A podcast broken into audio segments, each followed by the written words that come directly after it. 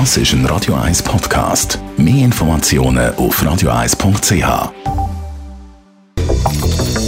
Radio 1 Immobilienwerkstatt.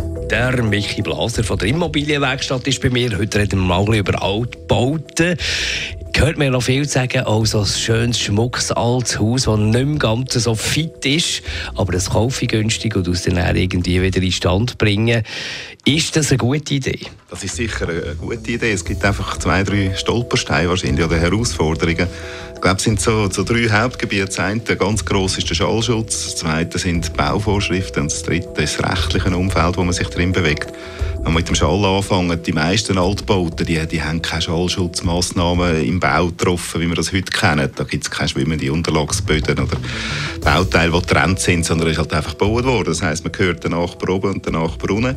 Äh, wenn man selber renoviert, dann kann man viel machen dagegen, aber man kann eigentlich nur etwas machen gegen den Schall, den man selber aussendet. Also ich kann einen Bodenbelag, eben schwimmenden Unterlagsboden, was auch immer machen, dann hört mich der Nachbar unten durch weniger. Aber der oben den höre ich genau gleich. Also Schall ist fast nicht in den Griff zu kriegen. Das geht bis, bis zu den Leitungen und allem. Oder es wird enorm teuer. Ich glaube, das muss man sich einfach bewusst sein, dass das nicht ganz einfach ist. Das Zweite, Bauvorschriften.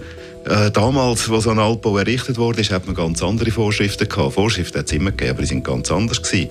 Äh, da ist eine, eine, Reno eine reine Renovation, das ist gut möglich. Das, da muss man auch nicht groß Rücksicht nehmen auf das. Aber dort, wo es dann in eine heftigere Renovation oder sogar in einen Umbau hineingeht, dort ist immer die Frage, welche Vorschriften gilt es zu beachten. Aber eine gewisse Investitionssumme oder auch aber eine gewisse, aber eine gewisse Tiefe von einem Eingriff, Verschieben von, von tragenden Wänden oder, oder sogar wirklich gröbere Änderungen.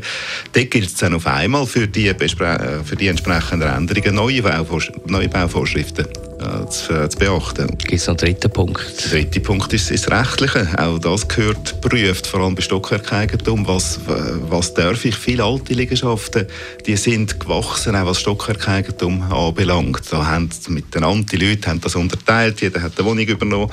Äh, da haben sie zum Teil abenteuerliche Regelungen getroffen, was Abrechnungen anbelangt, was wer darf, was wem gehört.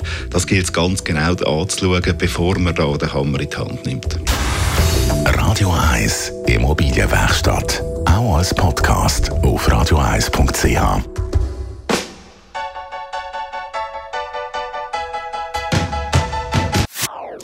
Das ist ein Radio 1 Podcast. Mehr Informationen auf radio1.ch.